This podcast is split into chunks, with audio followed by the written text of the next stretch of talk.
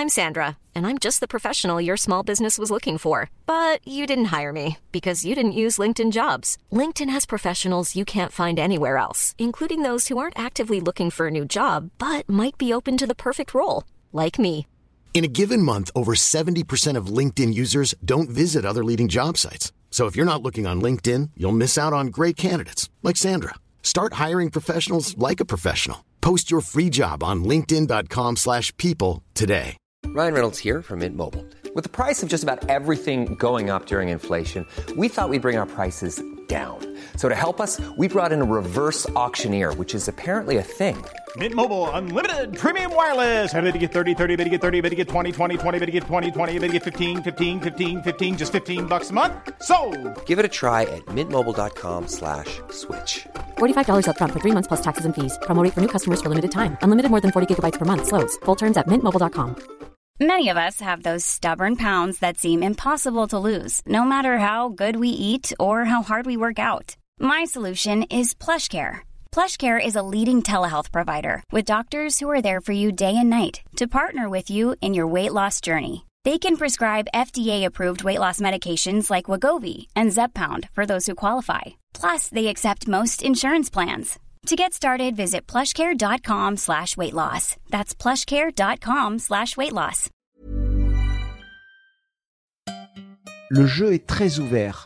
Le problème, c'est que les décideurs dans le cinéma français sont des gens qui se chient dessus. Bienvenue sur Nouvelle École, le podcast pour sortir des sentiers battus où je vais à la rencontre de gens passionnés au parcours atypique.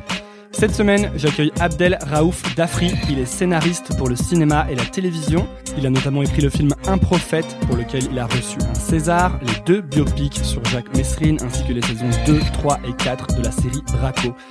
C'est un épisode de contenu un peu explicite, je n'ai rien coupé de la discussion et j'en parle dans la description de l'épisode.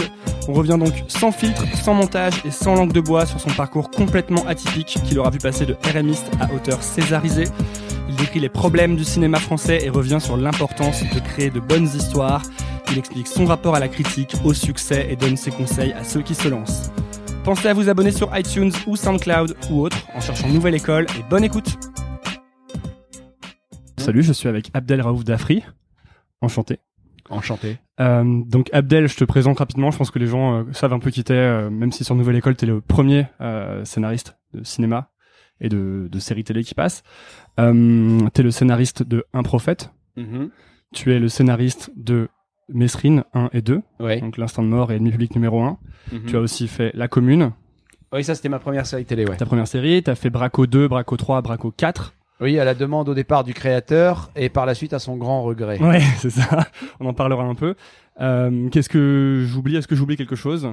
Non, il y a eu euh, Ah oui, il y a eu, Gibraltar, euh, il y a eu l'aviseur euh, qui est devenu l'aviseur Gibraltar. qui a été complètement euh, bousillé, dont le scénario a été bousillé par un gros porc qui est complètement abruti qui s'appelle Julien Leclerc et qui a fait que des films euh, plus catastrophiques les uns que les autres. Mais à l'époque, je me suis fait avoir huit jours avant le début du tournage, c'est-à-dire qu'au dernier moment, ça c'est les aléas du scénariste. Même quand on a fait euh, euh, des bons films et des bonnes séries télé, qu'on a une certaine notoriété, comme qui dirait euh, une certaine surface, eh ben à un moment il y a des gens qui vous trahissent. C'est arrivé à tout le monde, c'est arrivé à des géants du cinéma, de vrais géants du cinéma.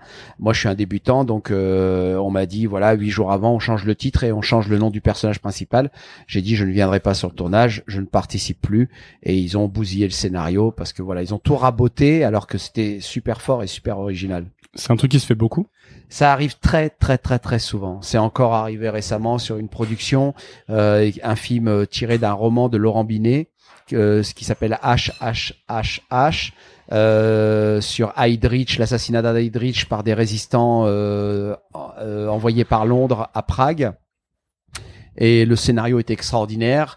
Le réalisateur est arrivé. euh, il a bouleversé le scénario pour le récupérer à son compte et à celui de sa femme. Et ça donne le navet qui est sorti sur les écrans et qui n'a pas du tout marché.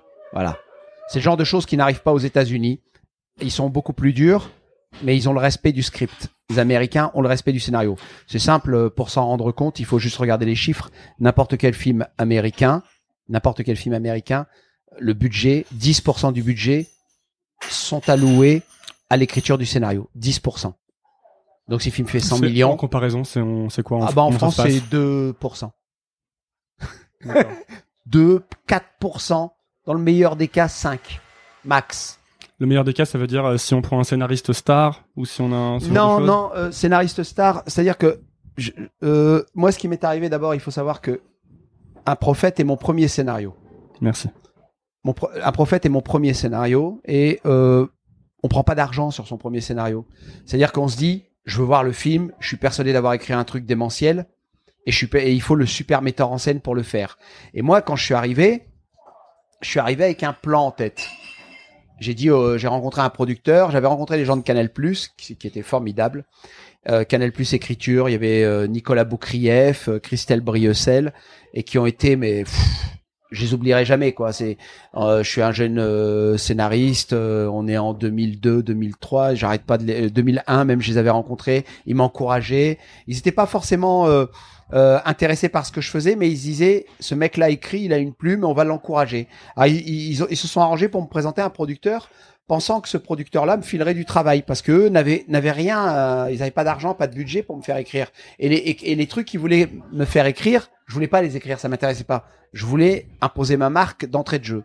Comme je leur disais à l'époque, Yves Saint Laurent est devenu Yves Saint Laurent en passant par chez Chanel, pas par chez Tati. Tu disais que tu voulais pas être un, un scénariste en location, j'ai lu quelque part. Ouais, je voulais pas devenir un mercenaire, un mec qui fait dans la gamelle, euh, il signe par là, alors il fait un mimimati, il prend un peu de sous, euh, ensuite de ça, euh, il fait euh, une autre série sur France Télévisions. Non, non, ça m'intéressait pas. Non. Ou alors il bosse euh, euh, à la pige euh, sur Plus belle la vie. Non, moi je voulais tout de suite grosse marque de fabrique. J'ai une personnalité, j'ai un regard sur le monde.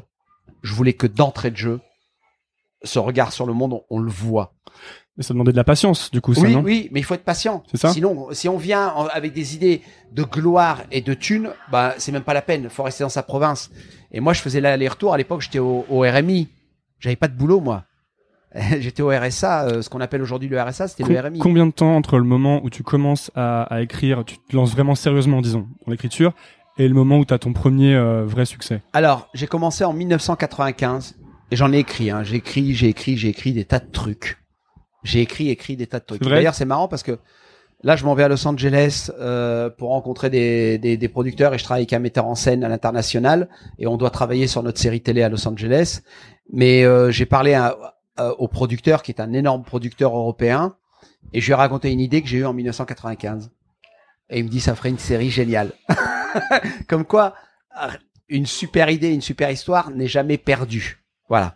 Et il m'a dit, euh, bah écoute, on en parle à Los Angeles, on va rencontrer des partenaires, on va faire d'une pierre deux coups. En plus du travail que tu fais pour moi, on va rencontrer des partenaires. Mais le, j'ai commencé en 1995, j'ai commencé à être encouragé par la première structure de Canal Plus Écriture qui était dirigée par Nicolas Boukrieff, qui m'a encouragé. Il m'a dit, euh, go, go, euh, insiste. Mais il m'a aussi dit que le cinéma de genre, c'est-à-dire le polar, le film de guerre, le, film, le film de genre tout simplement, ou le film d'horreur, en France, on ne veut pas faire.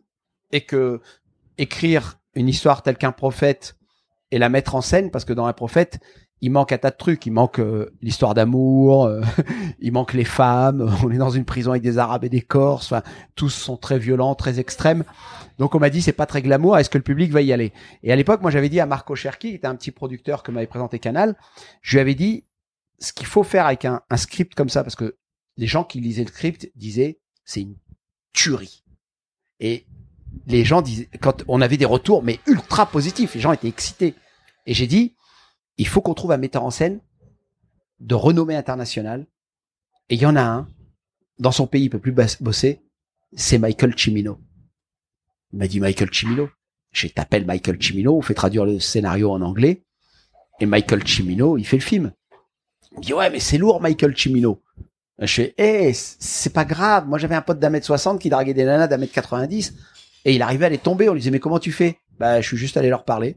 J'ai demandé, ça coûte rien. L'audace. L'audace. Et du coup, et ça, c'est un truc dont on manque sérieusement dans le cinéma français. Il y a qu'à voir ce qui sort sur les écrans. L'audace et le cinéma français, ça fait chambre à part. Bon. Ceci dit, euh, Chimino, je sais pas ce qui se passe. Un beau euh, pendant qu'il est en train de, de le chercher, Marco, eh ben, euh, Marco met de l'argent. C'est hyper rare qu'un producteur mette de l'argent sur le développement d'un scénario. C'est no- la norme aux États-Unis, c'est l'exception en France. Donc aux États-Unis, euh, quand il y a une idée de scénar, on va mettre, on va, on va ah ouais, direct. pas parier dessus. Ah oui, oui, direct. pour que les gens puissent écrire, bosser avec Oui, un peu de oui. thunes. euh, Oui, ah, c'est la logique américaine. parce que toi, dans l'état dans lequel t'étais, c'est ça que je veux dire, c'est que quand je disais patience, c'est qu'en fait toi t'écrivais et t'avais pas d'argent en fait qui rentrait. Ah non, je T'écrivais, t'écrivais. des petits boulots. Je faisais des petits boulots. J'avais pas d'argent, moi, j'étais pas payé, j'avais pas de salaire. Hmm. Les premiers mois, j'étais au RSA. Et après, j'ai eu un coup de bol. Il y a un pote qui avait monté une radio sur Internet à l'époque de Liberty Surf. Et comme c'était mon premier métier, animateur radio, euh, il m'a appelé, il m'a dit, voilà, tu vas toucher euh, 2-3 000 euros par mois. Je dis, c'est génial, je fais Hmm. 4 heures par jour, je peux me casser à Paris, je peux continuer à rentrer chez moi, j'écris. Donc j'allais faire l'émission de radio dans l'après-midi, et le soir, la nuit, je grattais. Le matin, je dormais, l'après-midi, la radio, et basta. Donc j'ai réussi, j'ai eu du bol, j'ai réussi à tenir avec ça. Hmm. Mais à l'époque, euh, Comment je c'est ça a pris combien de temps en fait euh, en- ce franchement, mode de vie là euh, ce mode de vie là, euh, euh, à partir du moment où j'ai écrit un prophète, parce que je l'ai longtemps germé avant de le, avant de l'écrire, euh, ça a pris euh, quatre ans. Donc Quatre il ans. faut vraiment, il faut de la patience quoi. Ouais, ouais, ouais, il faut vraiment parce que, euh, par exemple, un truc tout con, euh, les gens croient que parce que j'ai fait la commune, que Canal Plus a eu un flair euh, redoutable en lisant la commune. La commune a été refusée quatre fois par Canal Plus. Tu sais pourquoi la commune a été diffusée sur Canal Plus? Non. Je vais t'expliquer pourquoi. Les équipes ont changé? Non, non, non, non, non, c'est les mêmes équipes. Un jour, le producteur qui s'est, qui a essuyé déjà un refus sur ma série de la part de Canal+ reçoit un coup de fil. Bon alors voilà, on est emmerdé, on a un programme euh, qui n'avance pas en écriture. Est-ce qu'Abdel est capable d'écrire euh, la commune pour que le programme soit à l'antenne à cette date-là? On m'a appelé, moi j'étais en mort de faim. Mais à un niveau, euh, tu veux te faire Laurence Boccolini? Ouais, mais avant, j'étais avec Charlie Theron. Eh, Est-ce que tu veux te faire Laurence Boccolini? Putain, j'ai les vas-y, envoie Laurence Boccolini. File son 06. Et ben, j'en étais là. J'avais faim. Et j'ai dit, OK. Mais c'était un challenge de malade mental. En neuf mois, j'ai écrit euh, huit épisodes. Boum. 100 jours de tournage. Pourquoi? Parce que j'ai chopé une place qui s'est libérée Hmm. par forfait. Pas parce que je- on me reconnaît du talent et du génie. Certes, on me reconnaît du talent, du génie, je sais pas, mais en tout cas, le- ils avaient besoin du programme. Et grâce à ça, je me suis retrouvé à l'antenne. Voilà. Donc les places sont prises en fait. Il faut attendre qu'une place se libère, c'est ça? Non, c'est pas tellement ça. C'est ce qui est, ce qui est, les places ne sont pas prises. Le jeu est très ouvert. Le problème, c'est que les, les décideurs dans le cinéma français sont des gens qui se chient dessus. Si demain, tu entres avec Game of Thrones, le scénario, un truc aussi puissant que ça, dans le bureau d'un producteur français, mais il va te demander ce que tu prends comme stupéfiant. Est-ce que même il va le lire? Je vais t'expliquer. Il y a un gros distributeur en France. Il a lu le scénario d'un prophète à l'époque où Jacques Audiard n'était pas encore attaché au projet. Tu sais ce qu'il nous a dit après avoir lu le scénario? Il a dit le film coûte à peu près 10, entre 10 et 12 millions. Ok. Il a dit moi, vous pouvez le tourner demain. Je suis sûr que les deux acteurs auxquels je pense vont adorer. Je dis mais oui, à qui vous pensez? Bien, dans le rôle du Corse, Jean Reno. Et dans le rôle de l'arabe, euh, Jamel Debbouze. Voilà ce que le mec nous a dit très sérieusement au premier degré. Et moi, dès le départ, dès le départ, et j'avais dit à Jacques Audiard, je lui avais dit Jacques, moi je veux un arabe inconnu. Je veux pas un mec connu. Moi je veux que tu prennes des arabes, les mecs que j'ai connus dans les quartiers, les mecs que j'ai que j'ai vus rentrer et sortir de prison. Il faut que des gueules inconnues. Faut que le petit blanc qui soit dans la salle, il se dise, euh, c'est cool qu'ils sont en prison ces mecs-là. je me sens rassuré. Voilà. Voilà. Il fallait voir des gueules de blédards à l'écran. Il fallait voir des mecs qu'on n'a jamais vus. Mais toi, au à ce moment-là, avec euh, ton script de Un prophète et ce genre de, de remarques, et le fait que ça fait des années que tu que, un peu, que tu galères un peu, tu te dis jamais, euh, bon allez, on va le faire même avec ces conditions-là. Non, non, Jamais. tu vas faire de la merde. Tu vas faire de la merde si t'acceptes ça. Alors, c'est-à-dire, tu te poses la question, c'est est-ce que est-ce que j'ai tanné ma race aussi longtemps pour baisser les bras aussi vite? Je rappelle quand même à tes auditeurs et tes auditrices que au, au début, euh, Robert Evans, quand il initie la production du Parrain numéro 1, dans le rôle de Mac- Michael Corleone, il devine qui il voulait mettre Robert Redford. tu vois, ça te fait sourire aujourd'hui. Mais à l'époque, ça faisait sourire personne. C'était évident. C'était, c'était logique. Bah oui, Robert, il est bankable. Bob, quand il a dû se battre pour mettre Al Pacino dans le rôle. Les mecs, quand ils le voyaient, ils disaient, il est petit. Il est petit, il est mal habillé. Bah oui, Al Pacino, il sortait d'un film qui s'appelait Panic à Needle Park. Il avait des cheveux longs, c'était un beatnik. Aujourd'hui, ce serait un zadiste. T'imagines? Hmm. Sur une grosse production, tu ramènes un zadiste. Qui est- le mec, il a un look de zadiste ou de révolutionnaire à deux balles de, ou, un- ou de clochard de quartier, parce que c'est l'allure qu'il avait, Pacino, parce qu'il s'en foutait. C'est les années 70, tu vois. Et les mecs disent Robert Redford. Mais Robert Redford, mais d'où il va jouer Michael Corleone? Aujourd'hui, ça semble fou de penser à un mec comme ça. Mais à l'époque, c'était cohérent. De la même manière que le mec, quand il nous dit Jean Reno et Jamel Debbouze, moi intérieurement, je réagis pas parce qu'il faut poker face. Ça sert à rien de l'insulter le mec. En plus, il veut, il veut, il veut faire, il veut t'aider à faire ton film, mais il dit des bêtises. Il dit des conneries. Il est maladroit. Comment Voilà. tu réagis alors dans ces cas-là? J'ai dit bah écoutez, euh, là je, moi, moi j'ai une technique, hein, Michael Corleone. Je fais écoutez c'est waouh, c'est beaucoup d'honneur quand même. euh, c'est pas des gens, c'est pas n'importe qui ces gens-là quoi. Voilà ce que je lui dis. Je fais c'est waouh. Ah bah là, euh, faut qu'on encaisse la nouvelle. Hein. Qu'est-ce que tu en dis, Marco? Oui, je pense aussi. Hein. Écoutez, on va en parler, on vous rappelle très vite. Ouais, bah écoutez, euh, euh, je leur passe le scénario. Non, bah attendez, parce que là, euh, fou, quand même, hein. Mais vous pouvez, vous pouvez faire lire, hein. Je suis sorti de là, j'ai dit, eh, Marco, qu'il aille se faire enculer, lui, hein. pas question. Euh, Jamel Debbouze, là, l'autre handicapé avec sa main dans sa poche, et Jean Reno là, que non mais c'est zéro charisme d'huître. C'est deux acteurs. Pour moi, c'est pas des acteurs. C'est tout sauf des acteurs. C'est c'est des noms connus qui ont fait des trucs faciles. Euh, c'est pas des acteurs quoi. Rien à voir avec Tahar Rahim. Rien à voir avec les avec Nils Arestrup. Rien à voir avec ces gens-là quoi. Donc là, tout d'un coup, on est dans un truc. euh, c'est juste laid. Voilà, l'idée est laide. Voilà. Et donc on tient le coup. Il y a pas d'argent, il y a pas d'argent. De toute façon, j'ai, j'étais toute ma vie, moi, je suis fils d'immigrés algériens. Toute ma vie, j'étais fauché, donc euh, un an de plus. Donc c'est vrai que ça, ça, ça, ça t'a aidé à être patient? Ah bah ouais, Le fait quand t'as tu- connu la misère, tu tu vas pas vendre, tu vas pas brader ta ta, ta dignité. Hein. C'est ça. c'est Du coup, t'as as plus. euh, Non mais il y a un conseil, s'il y a un conseil que je peux donner aux jeunes, Mhm. signez pas pour de l'argent. Quand vous avez un super projet, signez pas pour de l'argent. On va vous promettre un gros chèque et après on va vous traiter comme de la merde. On va exactement vous faire ce que certains mecs font avec des nanas, c'est-à-dire que ils raconteraient n'importe quoi pour se baiser la nana, ils se la baisent et après ils la jettent comme une merde. Et ils se foutent de sa gueule. Ben voilà ce qu'ils vont vous faire. Accepter le chèque, ça veut dire accepter de baisser son froc. Surtout quand vous savez que ça va pas être bon. Et au cours de ces dernières années, j'en ai vu des mecs qui, qui étaient pressés de signer. Ils ont signé. Ben, le résultat à l'arrivée, quand il y a un résultat, il est pas beau à voir. hmm. Donc pour ça, faut presque cultiver un, un genre d'assaise un peu, de, de se contenter de peu, quoi. Il faut se contenter de peu parce que si on vient dans le métier de scénariste pour se faire de l'argent, on va déchanter grave. Hmm. Très grave. Parce que le niveau d'exigence de la part des, des producteurs est proportionnel euh, à la, au- montant du chèque qu'ils vous font. Par exemple, moi, on me paie très cher pour écrire, mais j'ai pas droit à l'erreur. C'est, j'ai pas droit à l'erreur. Sinon, mon agent va recevoir un coup de fil. euh, voilà, on est très déçu euh, par rapport à ce qu'on a payé. Enfin voilà, c'est tout.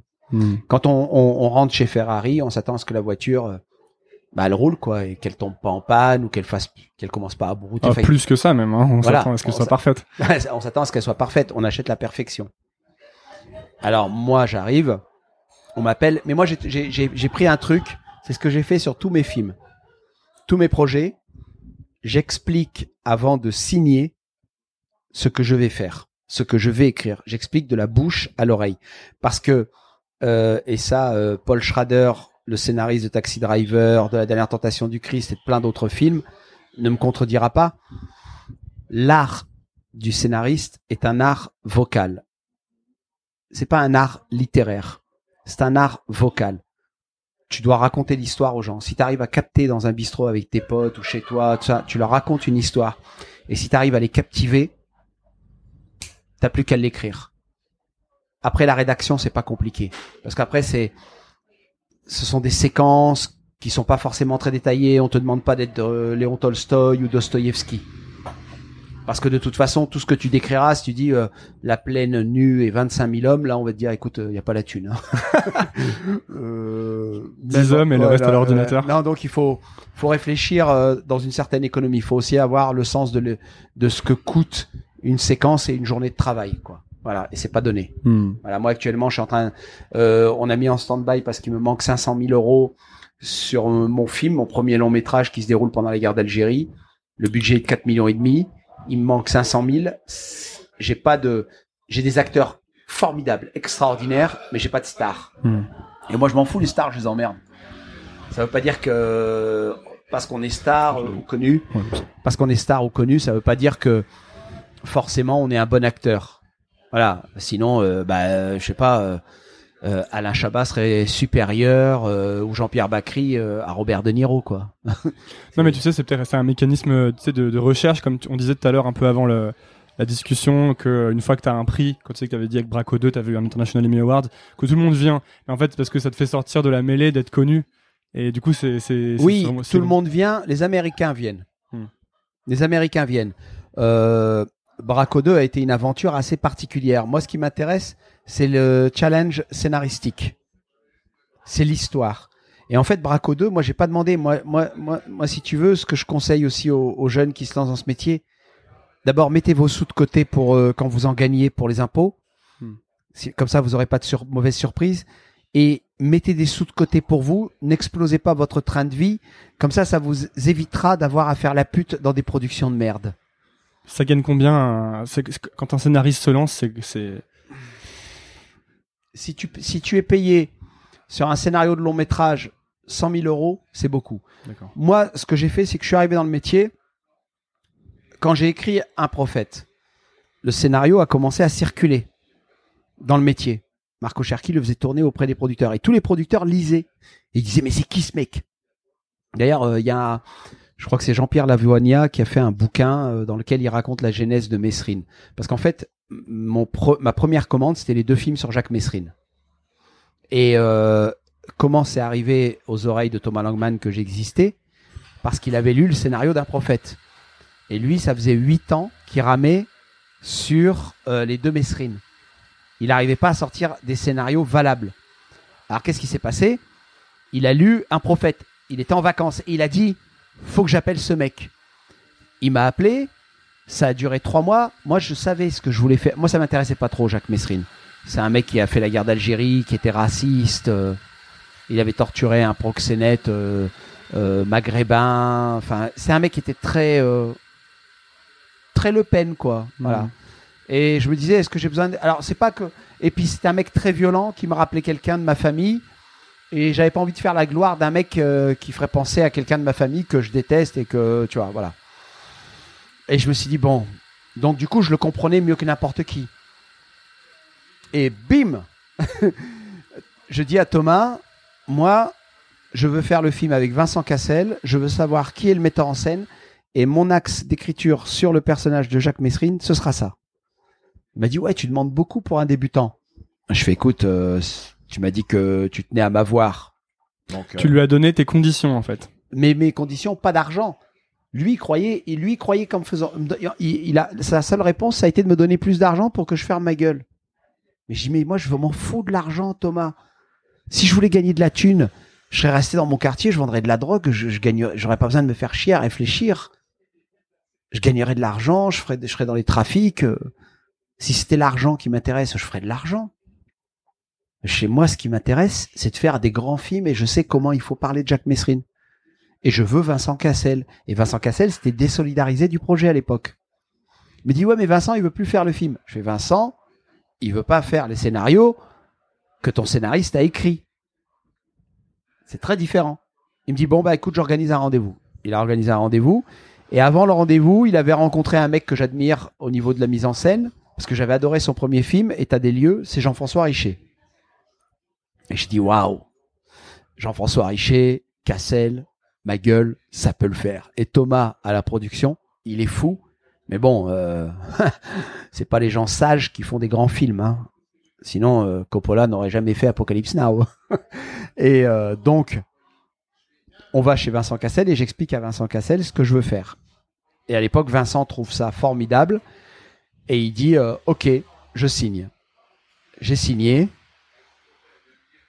On a écrit la suite, elle est sortie sur les écrans. On a fait deux films et qui ont fait 4 millions, un peu plus de 4 millions d'entrées. Hmm. Jean-François et Vincent ont eu chacun un César.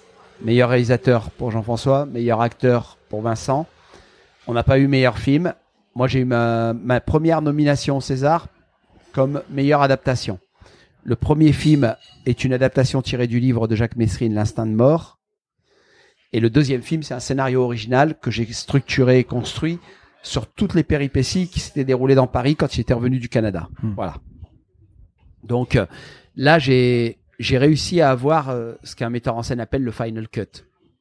Donc on m'a laissé faire, mais j'ai eu de la chance, on m'a laissé faire, mais bon, va, Sur ton premier gros projet, on t'a laissé vachement Ouais, de liberté ouais. en fait. Ah ouais, mais total. C'est même pas vachement, c'est total. Hmm. C'est non, mais sincèrement là. Ce qui doit, ce qui pour le coup doit être rare dans. Ah mais dans ouais, mais, Jean-François Richer me l'avait dit à l'époque. Jean-François, euh, il était déjà dans le métier depuis un moment, et puis comme on est devenus que comme des frères, il m'a dit fais gaffe Abdel, hein, euh, t'es enthousiaste, euh, t'es heureux, euh, mais ça, ça se passe pas comme ça tout le temps. hein. Et il me dit euh, il y a beaucoup d'enculés dans ce métier qui font de la merde hein, et qui te pousseront et qui, qui, qui te fileront un gros chèque. Perds pas ta, perds pas ta dignité. Je il y a aucun danger. Je suis trop, je suis trop fier de mon nom de famille. euh, Je peux pas le mettre sur des daubes. Pourtant, euh, j'ai eu cet accident avec euh, Gibraltar. euh, là, je me suis fait avoir. Bon, pas grave. Hein, euh, faut être pris pour avoir appris. Pour un type qui commencerait, parce que du coup toi t'as, je, je sais pas si on peut dire ta stratégie parce que je sais pas si c'est vraiment comme ça que J'en je avais une. En fait, t'as pas du tout monté les échelons. T'as as travaillé dans ton coin. Et à un moment, t'as débarqué avec des trucs que t'estimais être assez qualitatifs pour se lancer vraiment, quoi. en fait. Oui, oui. Et, mais est-ce que tu penses que pour un type qui commencerait maintenant, qu'est-ce qu'il doit faire? Est-ce que moi, des fois, je me, je me pose cette question. Est-ce que tu dois aller euh, chez Canal, écrire des séries avec des gens qui écrivent souvent des séries et, des- et, et- et bosser pour eux, pour t'imprégner? Est-ce que tu dois regarder plein de films dans ton coin, lire des bouquins et écrire dans ton coin pour pas justement, encore une fois, t'imprégner peut-être des mauvaises choses Je vais te dire un truc. Maintenant, ça n'est que mon avis, ça, ça ne regarde que moi. Euh, maintenant, les gens sont pas obligés de me suivre. Je déteste donner des, des conseils, mais je pense qu'aujourd'hui, accepter de rentrer dans un pool d'auteurs à Canal+, c'est s'annihiler. Tu peux le faire aux États-Unis. Cette méthode est formidable pour apprendre ton métier aux États-Unis. Parce qu'aux États-Unis, ils promotionnent celui qui sort du lot. On aime les mavericks, ceux qui sortent du troupeau. Voilà. En France, si dans le groupe, le leader sent que t'es plus talentueux que lui, il fera tout pour te niquer et t'empêcher d'apparaître et d'éclore. Donc, dans un pays comme le nôtre, où il y a un max d'envieux, moi je fréquente pas les gens du métier, je veux pas les voir. Je veux pas parler avec eux. Je ne parle qu'avec ceux. D'abord, je rencontre les gens, je vois, je, je connais, je les connais de réputation, je discute avec eux, je vois comment on va travailler ensemble. J'ai un contrat qui prévoit qu'on me cassera pas les couilles et que ceci Hmm. et que cela. Et après, ils savent à quoi s'en tenir. Ils signent ou ils signent pas. Mais moi, ce que je préconise, c'est ouvrez des livres, lisez des films. Vous êtes jeune. Moi, je suis arrivé dans le métier très tard. Moi, je suis un mec, euh, j'ai démarré à 16 ans à l'usine, quoi. Euh, donc, euh, j'avais le temps d'attendre. Je me suis dit, misère pour misère, ça va, quoi. Euh, c'est pas comme si euh, t'allais à Pôle emploi euh, pour essayer d'avoir un boulot de pompiste euh, ou euh, un truc d'intérimaire, tu vois, cariste dans une entreprise ou pour travailler chez Auchan ou dans un supermarché. Non, tu rencontres des gens du cinéma, ils t'écoutent, ils te parlent, ils te signent pas encore, mais ils t'écoutent, ils te parlent et ils voient que tu creuses ton sillon.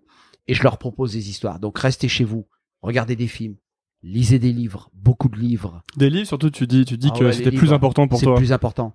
C'est plus important. Les livres sont plus importants que c'est c'est là-dedans que que- qu'existe la vérité de la, de la narration. C'est la meilleure école, c'est les livres. Faut arrêter de croire que c'est le cinéma. Dé- déjà quand ça, j'aime bien les films. Hein, euh, ça, le film, ça permet de voir le montage, euh, les interviews des metteurs en scène quand ils sont pas avares, genre euh, Scorsese, Tarantino, Michael Mann, qui expliquent un peu comment ils ont fait un film. Les, vieux metteurs en scène, les vieux films en noir et blanc. On apprend énormément dans ces films-là. Les mecs à l'époque, les caméras, elles pesaient pas euh, 25 grammes.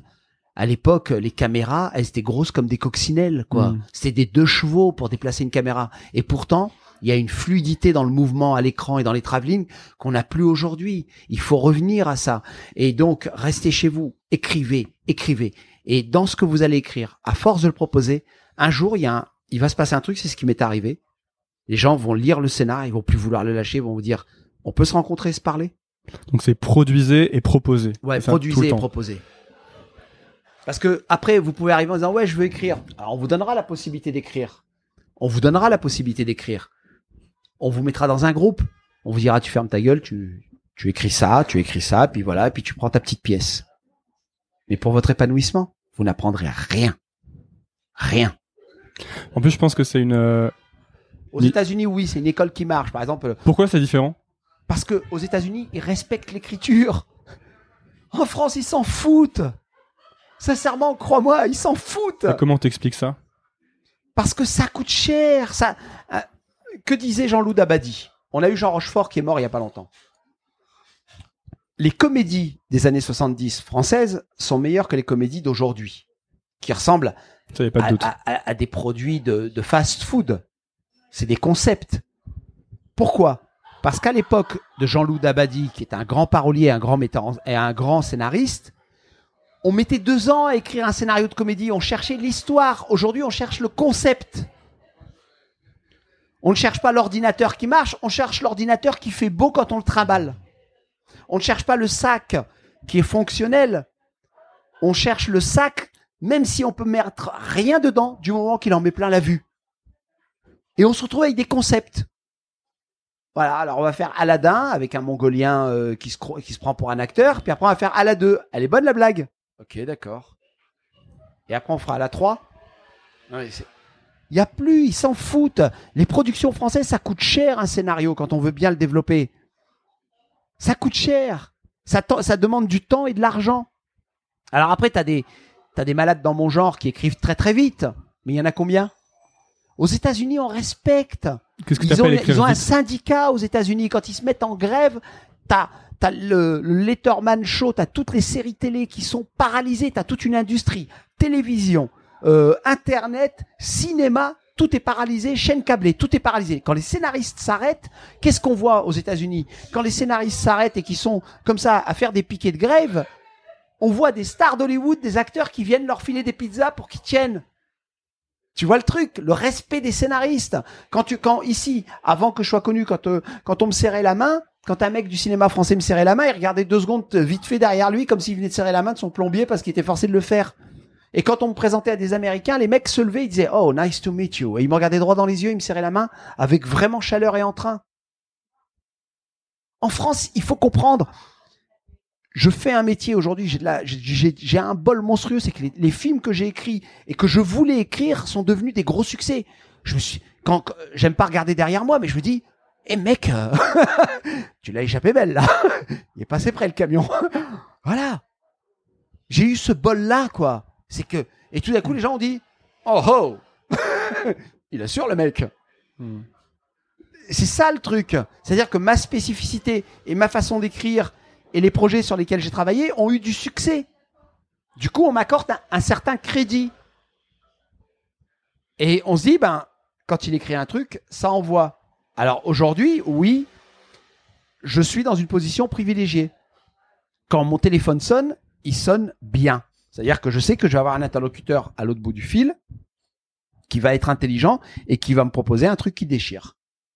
Et je vais être passionné de l'écrire. Et en plus, je vais être bien payé. Mais en France, ils s'en foutent du, scé- du scénario. Ils s'en foutent. C'est pas méchant de le dire, c'est une constatation. C'est une constatation. Ils s'en foutent. Donc, ils, ils vont t'écouter poliment, vont dire, ah, il est passionné, tu vas arriver. Mais ton énergie, ton enthousiasme, ils s'en tapent. Il faut juste le savoir, il faut être en mode Michael Corleone. Qu'est-ce qui les intéresse alors s'ils s'intéressent pas à l'histoire? C'est de faire, c'est de ramener des stars, de monter un budget. Ils vont se retrouver, le producteur, il se retrouve avec une enveloppe de 8, 10 millions. Sur les 10 millions, il sait qu'il peut dégager pour sa boîte 2 millions. Il fait le film avec 8, voire avec 7. Hmm. C'est comme ça que marche le business. Si en plus, sur sa part, il doit travailler le scénar, oh là là, oh là là, oh là là. Hmm. Il aurait l'impression qu'on lui fait payer un caddie pour circuler dans un supermarché pour faire ses courses. Personne n'accepterait de payer la location de son caddie pour circuler dans, dans un supermarché. Ben lui, il aurait cette impression-là. Travailler sur le scénar, ça reviendrait à ça pour lui. Donc pourquoi il, pourquoi il va se mettre ce, ce gorille de 600 kilos sur le dos parce qu'il s'agit d'un gorille de 600 kilos. En plus, il va devoir se tanner un, un auteur. Il va peut-être pas comprendre tout ce que l'auteur écrit si l'auteur est intelligent. Il va pas comprendre les références et les subtilités parce qu'il y en a très peu hein, qui savent très bien lire. hein. Moi, j'ai eu du bol. Marco Cherki savait lire euh, et comprendre un scénario. Euh, Claude Shelley, euh, pareil. Ça veut Euh, dire quoi Ça veut dire quoi savoir lire un scénario? Ah bah c'est savoir comprendre ce que sous-tend Le rythme, les battements, le- les le- choses comme ça? non, ce que sous-tend le propos du film. Hmm. Ce que et, et savoir lire un scénario, c'est savoir où- est le propos général, voir dans quel état d'esprit le scénariste a écrit. C'est ça, savoir lire un scénario. Bien sûr, l'histoire. Il faut que- voir comment il a rythmé l'histoire et comment il l'a structuré. Ça, c'est c'est de la pure intelligence. Et puis après, il y a le propos de fond. Voilà. Et là, tout d'un coup, on se dit, euh, ah là, on a affaire à un putain de scénariste. Mm. Voilà. Mais ça se voit tout de suite. À la lecture. C'est comme lire un putain de bon bouquin de 200 pages et avoir l'impression d'avoir lu euh, un résumé de 30 pages. On se dit, putain, je l'ai liquidé à toute vitesse. Hmm. Voilà, il y a des films de deux heures et demie qui ressemblent à des films d'une heure et demie et quand ils sont ratés et qu'ils font une heure et demie, ils font penser à des films de trois heures. Là, c'est qu'il y a un problème. Mais c'est ça, là. Les, comprendre comment le mec, il est dans la structure, comment il a monté son affaire, euh, ce qu'il cherche à raconter à travers certaines séquences et à travers certains personnages, être embarqué, être immergé dans sa lecture. C'est pas s'ennuyer déjà. pas s'ennuyer quoi. Parce que si on s'ennuie pas euh, en le lisant, avec un bon metteur en scène, il y a peu de chances qu'on s'ennuie en le regardant le film. Et c'est ce qui est et, et- et le rythme est vachement important. Voilà. Mais en France, ils s'en foutent, ils en ont pas besoin, mais ils ont pas le choix, ils sont obligés de faire avec. Là, par exemple, je te cite un exemple. Il y a, un- je travaille actuellement sur un projet. Il y a un réalisateur qui est venu me chercher, qui s'appelle Jalil Lesper, qui a réalisé Yves Saint Laurent, qui était acteur. Et il a réalisé euh, les premiers épisodes de la saison 1 de Versailles. Et Jalil vient me voir et il me dit voilà, il y a un gros, un- une, grosse société française euh, qui veut mettre de l'argent dans Arsène Lupin. Alors moi je lui dis euh, Arsène Lupin c'est ringard. C'est un vieux truc des années 70, euh, le roman date je crois en plus qu'il est tombé dans le domaine public. Donc ça veut dire qu'il est libre de droit. Il me dit, euh, je dis moi c'est pour faire un truc d'époque avec un type qui porte un monocle, le gentleman cambrioleur, et pendant qu'on y est aussi pourquoi pas le gentleman violeur quoi. Donc j'ai aucun intérêt quoi. Je vois pas, je trouvais le truc ringard, je trouvais l'idée ringard. Et euh, il me dit, euh, mais il y a moyen de le faire moderne. Alors je dis laisse-moi y réfléchir parce que Jalil est un mec très intelligent. Et quand un mec très intelligent vient de proposer un truc qui semble ringard, bah tu réfléchis un petit peu avant de dire merde. Donc Mm. j'ai réfléchi, j'ai relu les origines de Lupin, créé par Maurice Leblanc.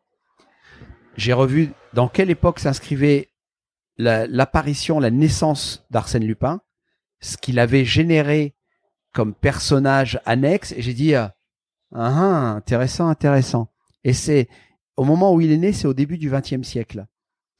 Et là, au début du XXIe siècle, parce que notre 20 ce nouveau siècle, il a quoi? Il a 17 ans. Et euh, je me suis dit, tiens, c'est intéressant les parallèles. Comment on pourrait faire un nouveau Arsène Lupin? Un peu comme ils ont fait un nouveau Sherlock ou des choses comme ça. Un peu comme ils ont fait un nouveau Sherlock. Et comme ils ont fait un nouveau Superman avec Snyder. Mm. Voilà, c'est-à-dire on est loin de Christopher Reeve, là on a quelque chose d'autre.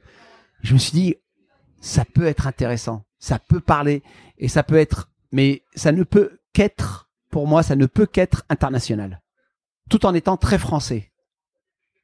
Bah, et, et, et je dis pas de bêtises parce que la première adaptation cinématographique du Arsène Lupin de Maurice Leblanc, c'est une production américaine. C'est-à-dire que les premiers à avoir acheté les droits du roman, des premiers romans de Maurice Leblanc et du personnage Arsène Lupin, c'est Hollywood. Hmm. Intéressant, hein? En fait, les bonnes histoires, c'est intemporel. Euh, je t'entendais dans une interview parler des Misérables et du fait qu'on réada- Oh qu'on réadaptait encore les Misérables. Quelle beauté. Et en fait, qu'est-ce qui fait euh, Je peux la poser de deux questions de manière différente. hein. Je pourrais dire qu'est-ce qui fait une mauvaise histoire ou qu'est-ce qui fait une bonne histoire en fait? Alors là, bah, ce qui fait une, une mauvaise histoire, c'est qu'elle est chiante à raconter, qu'on s'en fout.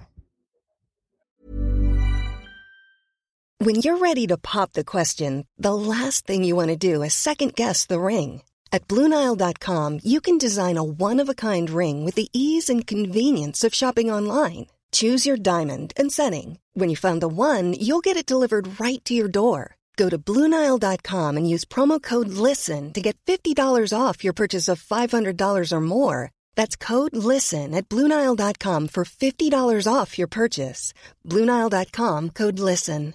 I'm Sandra, and I'm just the professional your small business was looking for. But you didn't hire me because you didn't use LinkedIn jobs. LinkedIn has professionals you can't find anywhere else, including those who aren't actively looking for a new job but might be open to the perfect role, like me. In a given month, over 70% of LinkedIn users don't visit other leading job sites. So if you're not looking on LinkedIn, you'll miss out on great candidates like Sandra. Start hiring professionals like a professional. Post your free job on linkedin.com/people today. Une bonne histoire, même quand elle est mal racontée, on se dit il y a quand même un truc super dedans. Mais une mauvaise histoire, c'est de toute façon on le voit tout de suite. C'est-à-dire que si les gens à la page 20 du scénario ils en ont déjà marre, tu sais que t'as raté ton coup. Hmm.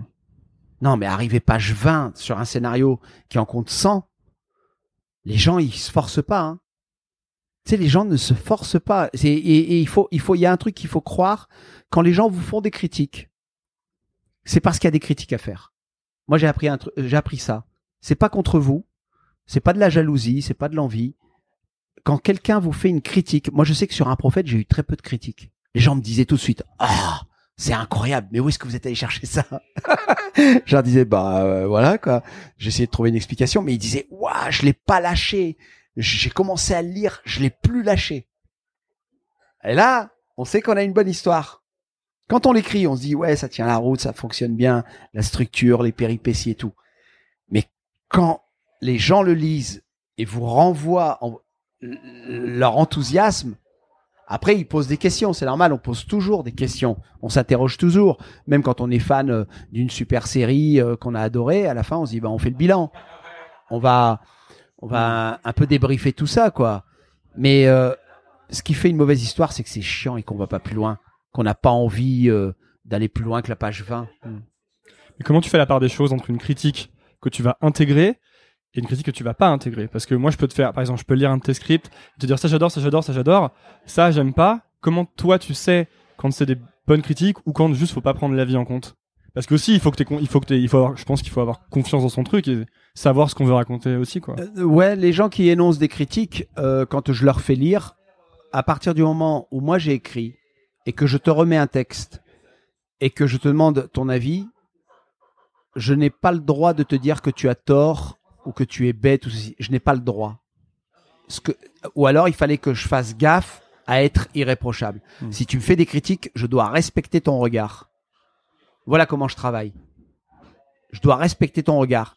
Je te, je te cite un exemple. euh, Stanley Kubrick, quand il a fait Shining, il faisait lire le scénario à des maîtres d'hôtel pour savoir s'ils se trompaient pas. Excellent. Voilà. Donc si Stanley Kubrick, grand génie du cinéma, faisait lire son scénario à de simples maîtres d'hôtel dans des grands palaces à Londres pour qu'il lui donne son avis sur ce qui se passe, en... bah, si lui fait ça, qui suis-je moi pour faire lire à quelqu'un et lui dire mais non mais t'es bête t'as rien compris non non ça c'est pas une fa... ça c'est une façon stupide d'agir après faire savoir où ta critique est pertinente il y a des critiques que je me dis bon tu peux avoir une critique qui ne te plaît pas mais tu, peux avoir une critique sur un passage qui ne te plaît pas parce que toi tu l'aurais fait autrement. Là on n'est plus dans la critique. On est dans la totale subjectivité. Si je l'ai fait comme ça c'est parce que c'est moi que ça regarde c'est mon opinion. Toi tu l'aurais fait différemment parce que tu voyais les choses différemment. D'accord? Tu vois, je pense pas que les, gens euh, qui votent pour me- Mélenchon ou pour euh, comment il s'appelle pour Macron ou qui votent pour Le Pen pensent tous la même chose. Au Front National, par exemple, tu as des électeurs qui sont pas antisémites et qui sont même pas racistes. Mais ils votent au Front National parce qu'ils aimeraient bien retrouver euh, la France qu'ils avaient connue avant de leurs parents. Mais ça veut pas dire qu'ils sont racistes. Ils s'en foutent. C'est juste qu'ils aimeraient bien retrouver ça avant. Voilà. Et euh, de la même manière que pendant la résistance, dans la résistance française, dans les groupes de résistants français, il y avait des mecs d'extrême droite, il y avait des royalistes. Mais ils se battaient pas pour défendre les juifs, ils se battaient pour défendre la France parce qu'ils aiment la France plus que les juifs. tu vois? C'est-à-dire que le, le combat est le même, l'ennemi est le même, mais Les pas les causes, les raisons sont pas les mêmes. Donc, si j'ai des critiques sur des raisons, je peux pas discuter avec toi. Je, je- c'est comme ça que je discerne. Je dis ah tiens il me dit ça parce que lui il l'aurait fait comme ça. Mais après quand tu me dis tu vois là je pense qu'il y a véritablement un problème et là après c'est une question d'intelligence.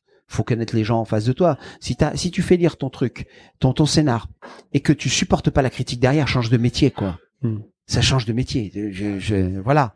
Est-ce que tu as un groupe de gens avec vers qui tu vas toujours pour Oui. présenter tes idées, les mêmes mais très proche. Et t'en as combien oh, bah, C'est combien de personnes les- le premier cercle de euh, Euh, Il y a un mec qui est comme un frère, euh, qui est ultra intelligent, qui est journaliste à la base, qui a été grand reporter, qui s'appelle Philippe Schluss. Et lui, c'est est le premier qui reçoit euh, Ah ouais, c'est le premier. Je lui envoie, et il me dit, je te rappelle. et et lui son- il fait le premier contrôle quoi, il va dire c'est bien, c'est pas bien et ah, euh, il va me dire ce qu'il en pense. Hein. Si c'est pourri, euh, je lui envoie même avant mon producteur. Et je et c'est balèze parce que quand il le reçoit et qu'il me fait une bonne critique, je sais que le producteur et le réalisateur avec qui je travaille, ils vont adorer. Parlons de ça justement. euh, mais revenons, j'ai envie d'abord de revenir à la, à la période avant que le prophète sorte, avant que Mesrine sorte, et de dire comment. Donc à ce moment-là, il y a un moment où tu décides que ok, tu vas essayer d'être scénariste. C'est et on a parlé de ta préparation, tu lis beaucoup, t'écris beaucoup. Justement, concrètement, ton emploi du temps, c'est quoi à ce moment-là? Quand tu dis que tu lis beaucoup, que t'écris beaucoup, c'est euh, Ben, à l'époque, je fais 4 heures, euh, 3-4 heures de, de radio. Bon, quand j'étais au RSA. par euh, semaine, genre, c'est ça? Ah non, euh, Tous les jours? Tous les jours. Ok. Donc, euh, mais moi, je, je, je suis un couche tard, donc euh, mes journées, euh, elles commencent à 11 heures euh, et puis elles se terminent à 4 heures du matin. Mhm. Et rebelote, donc ça va. Euh, si entre 11 heures et 4 heures du matin, t'enlèves euh, 4 heures de 11, euh, 11 heures du matin et 4 heures de, de la nuit suivante, t'as pas trouvé euh, 3 ou 4 heures pour lire, en plus de tes 4 heures de radio. Puis les 4 heures de radio, c'est de la tchatch, et comme j'ai le verbe facile et le baratin, c'est souple, les 4 heures, je les vois pas passer, mais tu parles pas pendant 4 heures. Donc, après, dès que je sors de la radio, je rentre chez moi, boum, boum, boum, je bouquine. Tu bouquines. Ah ouais, mort. Et t'écris aussi? Ben, je prends des notes. Tu prends des notes. J'écris beaucoup de notes. Puis après, je laisse le truc se structurer. Et un beau jour, je me réveille, je fais ah ouais, c'est dans cet ordre-là qu'il faut le faire. Et là, je me mets à écrire. Et quand t'écris, tu, est-ce que tu vas faire un, un plan? Tu sais, il y a des bouquins américains, par exemple, comme Save the Cat, qui te disent, euh, ils te font faire plein de battements, un, un tableau avec des, un acte 1, un acte 2, un acte 3. Il y a aussi des gens Ah, moi, qui vont le, carrément le écrire principe, le script. le principe des actes. Martin Scorsese, il a une phrase là-dessus. Euh, le principe des actes, acte 1, acte 2, acte 3, ça veut dire qu'il y a un lever de rideau à un moment. Hmm. Ça, ça marche au théâtre. Moi, ça veut rien dire pour moi. Moi, j'ai, c'est, c'est comme, euh, c'est comme tu vois les, les mecs qui ont fait euh, le conservatoire de musique. Je suis désolé, c'est pas eux qui écrivent les meilleures chansons. Hmm. Voilà. C'est pas eux qui deviennent les plus grands musiciens. Donc tu restes hors, de, hors du. Ouais, de moi ce c'est cadre, une quoi. histoire. Comment je raconte l'histoire? Comment ça dé... Comment ça commence? Comment ça se développe et comment ça se termine. Et donc quand tu commences à l'écrire, c'est un mot après l'autre, en fait, quoi. C'est ça Euh, Non, c'est-à-dire c'est une idée après l'autre. Hmm. Je me dis qu'est-ce que j'aimerais bien voir? Pourquoi je veux faire ce film? Pourquoi je veux raconter cette histoire? Qu'est-ce qui m'intéresse? Quels sont les la, quelle est la thématique universelle qui peut toucher un Français, un Italien, un un Arabe, euh, un musulman, un catholique, un juif? Qu'est-ce que c'est quoi la thématique universelle? Eh ben, quand je trouve cette thématique universelle, je fonce sur l'histoire. T'avais écrit combien de finis ou écrit combien d'idées, combien d'histoires avant qu'il y en ait une qui Une fonctionne dizaine. Une dizaine. Et ça te prend combien de temps d'écrire une histoire en entier Ben, euh, J'imagine que ça dépend, hein, mais je veux Bah, dire. à force. C'est-à-dire qu'un prophète, par exemple, j'ai commencé à l'écrire en 2001, à prendre des notes à partir de 2001. Et euh, quand je l'ai vendu, on était en 2005. Quatre C'est-à-dire que euh, pendant 4-5 ans, je réfléchissais au personnage. La quatrième année, je l'ai écrit en, en moins de deux mois. Parce que j'avais la blinde de notes. Donc j'avançais, je jetais un œil à mes notes, je dis mais qu'est-ce que j'avais prévu à ce moment-là? Et voilà, blablabla. Et j'étais, euh, j'avais, j'avais déjà structuré le truc, c'est-à-dire le truc mentalement, il, il se formait, euh, il se formait tout doucement. C'est-à-dire qu'il était en train de se constituer comme un organisme, et je voyais le rythme de, de, de l'histoire. Je fais qu'est-ce que je fais? Je fais une montée opératique, je fais quelque chose de structuré. Par exemple, là, j'écris une série euh, pour un metteur en scène international et je lui ai livré l'arche narrative. D'abord, j'ai fait la Bible des personnages. Tu commences toujours par ça? Oui. Tu fais tous les personnages La série télé, c'est Qui les ils sont, personnages. d'où ils viennent, Ouais, qui ils sont, qu'est-ce qu'ils veulent? J'écris les personnages de leur de l'âge de leur âge actuel en commençant par leur adolescence. Et j'explique qui sont les parents, ce que les parents faisaient, les, les moments fondateurs qu'ils ont eus dans leur vie entre 15 et 20 ans. Qu'est-ce qui les a poussés? Quelles sont les expériences? C'est-à-dire que Toute quand la lis- backstory. Ouais, je, euh, toute la backstory, je l'écris. Il y a 10 pages. Moi, quand j'écris un personnage, c'est 10 pages. Par exemple, si tu toute sa prends backstory. Eddie Kaplan dans Braco, mettons, Ah, c'est pas tu l'as pas inventé, tu l'as pas inventé. pas inventé, mais non. mettons que tu l'as inventé. T'aurais dit Eddie Kaplan, là, il a, mettons, 40 Oui, ans. J'aurais mis, j'aurais mis qui était son père, qui était sa mère. Euh, j'aurais mis euh, euh, à quel âge il a décidé de rentrer dans la police, pourquoi il descendait de et pourquoi et ce qui s'est passé dans ses premières années jusqu'à aujourd'hui quand il arrive euh, euh, au SDPJ. Parce qu'il faut que tu le connaisses par cœur pour pouvoir savoir Voilà. ce qu'il va faire, c'est ça? Oui, oui. Ce qu'il Parce qu'on a tous eu des trucs fondateurs. Moi, par exemple, j'étais nul en football, j'étais nul à l'école, j'étais pas très manuel, mais j'adorais lire et j'adorais rêver, et j'étais pas un gros castagneur. J'étais plus un roublard. Dans la famille Corleone, j'aurais été Michael. En aucun cas, j'aurais été Tony Montana. J'ai un frère qui est quasiment Tony Montana. En plus calme. Il prend pas de coke. Mais il est déjanté. Donc, et parce que je, et, jeune, j'avais une nature, j'étais un peu agressif par moment, mais c'était rare. J'étais plutôt un mec euh, qui évitait la, la bagarre, quoi. Pourquoi? Parce que j'étais bien habillé, ça me cassait les couilles. Parce que Quand t'es bien habillé et que tu rentres dans une bagarre, quand tu quand t'es bien habillé et que tu rentres dans une bagarre, t'es dans la merde. Ouais. C'est là tu tu regrettes, même si t'as défoncé le mec, hein. Ta chemise elle est arrachée, t'es plein de sang, l'autre il est par terre, mais c'est pas une satisfaction. Tu dis ah non non, ça vaut pas le coup quoi. Ça coûte trop cher. Donc du coup tu, ce que je faisais c'est comme t'as pas le droit d'être armé, du coup je, euh, quand j'avais un problème, euh, je dis ok ok ok, on se retrouve demain à telle heure. Puis le lendemain à telle heure, le mec il voyait arriver un type, un Golgoth. Et je dis c'est mon cousin, il va te défoncer la gueule. Et le mec se faisait défoncer. à l'ancienne, quoi. Et moi, je restais là, je regardais. Mon cousin, il disait, je le frappe encore. Je, ouais, remets-lui-en. Tu veux pas lui, un- non. Voilà. Évité. J'étais un, horrible traître adolescent. On m'emmerdait. Je disais, on se voit demain, on se voit demain. On va voir si t'es un homme. Et le lendemain, le mec, il voyait arriver un type plus musclé que lui. Et il disait, ah merde, ça s'appelle la guerre. on t'avait pas prévenu, mais tu passes de l'autre côté de la colline. Bah ouais, tous les hommes sont là. voilà. Fallait rester de l'autre côté pour me buter. C'est du Sun, du Sun Tzu. Voilà, Sun Tzu. Mais bon, ça, heureusement, ça m'est, ça m'est pas arrivé souvent parce que je n'ai pas, on peut pas dire que j'ai grandi dans une ZUP très violente, mais on n'avait pas d'argent. euh, y a- y a- moi, j'ai démarré à l'usine à l'âge de 16 ans, quoi. Puis c'est de ma faute parce que je voulais pas, j'étais nul euh, dans le système scolaire. C'est pas l'école qui m'a, moi, je suis victime de rien. Euh, Tout ce qui m'est arrivé jusqu'à présent, c'est parce que je l'ai voulu. C'est-à-dire que, ou parce que je ne l'ai pas voulu. À l'école, je voulais pas bosser. Donc, on m'a dit, ils ont dit à mes parents, faut le mettre dans un truc euh, manuel. Enfin, un CAP, soudeur. Voilà, euh, CAP ça. sur chaudronnier soudeur. Donc je me suis retrouvé dans un CAP chaudronnier soudeur. Et quand je suis arrivé dans le CAP chaudronnier soudeur, on m'a dit tu vas faire une semaine à l'école, une semaine à l'usine. Et j'ai vu que ouvrier c'est pas cool quand même comme job. je me suis dit oh non non j'ai pas envie de faire ouvrier. Ah mais pour, si tu veux pas être ouvrier, il faut être intelligent et cultivé. Tu lisais déjà beaucoup à l'époque? Ouais ouais. Ouais. Ah ouais je lisais beaucoup, je lisais beaucoup de bandes dessinées. Oh, Et qu'est-ce d'où que- ça, d'où ça t'es venu? Parce que comme t'es, toi, t'es né, à, savoir. t'es né à Marseille en 64, c'est ça? Tes parents sont arrivés deux ans avant. Mm. T'avais une grande famille nombreuse. D'où ça t'est venu de lire Mes des parents bouquins sont analphabètes. Bah ouais, c'est ça. Et d'où ça t'est venu de lire des bouquins de Ah bah, Dumas, J'en Hugo sais rien. euh, tu prends une famille de virils. euh, et le père, euh, c'est un rugbyman. Il est hyper costaud, tombeur de femme. Il a quatre fils. Ils sont tous les quatre PD. D'où ça vient? Tu vois? Hmm. Voilà. C'est c'est comme la, la sexualité. Tu sais pas. Un jour, tu te réveilles. T'as 15-16 ans. Tu dis, bah, j'aime les garçons. Boum. Ou t'es, t'es- tu te réveilles. Tu dis, ah, j'aime les filles. Lequel est le plus normal? Il y a pas de normal. c'est c'est comme ça. C'est ta nature. C'est t'as une attraction D'accord. mais tu sais pas d'où elle vient. Tu vois? Et tu vois, tu te réveilles, boum. Ah bah tiens, euh, je je- j'aime bien les garçons. Je puis ou bien tiens, je, je me réveille, tiens, j'ai j'ai envie d'être une fille parce que mon corps d'homme ne me convient pas. En fait, je suis un garçon, puis je suis une fille, puis je suis dans un corps de garçon. Bon, ok, voilà. C'est l'esprit. euh, le- on a on maîtrise pas toutes les toutes les connexions du cerveau. On n'a pas encore réussi à le disséquer. Alors et, et comme le cerveau régit tout chez nous, Bon, une balle dans les couilles, tu peux survivre. Une balle dans le cerveau, c'est plus compliqué. Donc, c'est le cerveau qui régit tout. Et le cerveau, il est, il est l'organe central de nos émotions, de nos actions, de nos réactions. Et de nos désirs, euh, même les, les, plus profonds, euh, même les, les plus inavouables. Donc, euh, c'est pour ça que moi, je cherche jamais. euh, j'ai grandi. Et les bouquins, c'est venu comme ça. Tout d'un coup, le, plaisir du papier. Et, ça me permettait de m'évader parce que aujourd'hui, la, nouvelle génération, et tant mieux pour elle, hein, ma fille en fait partie.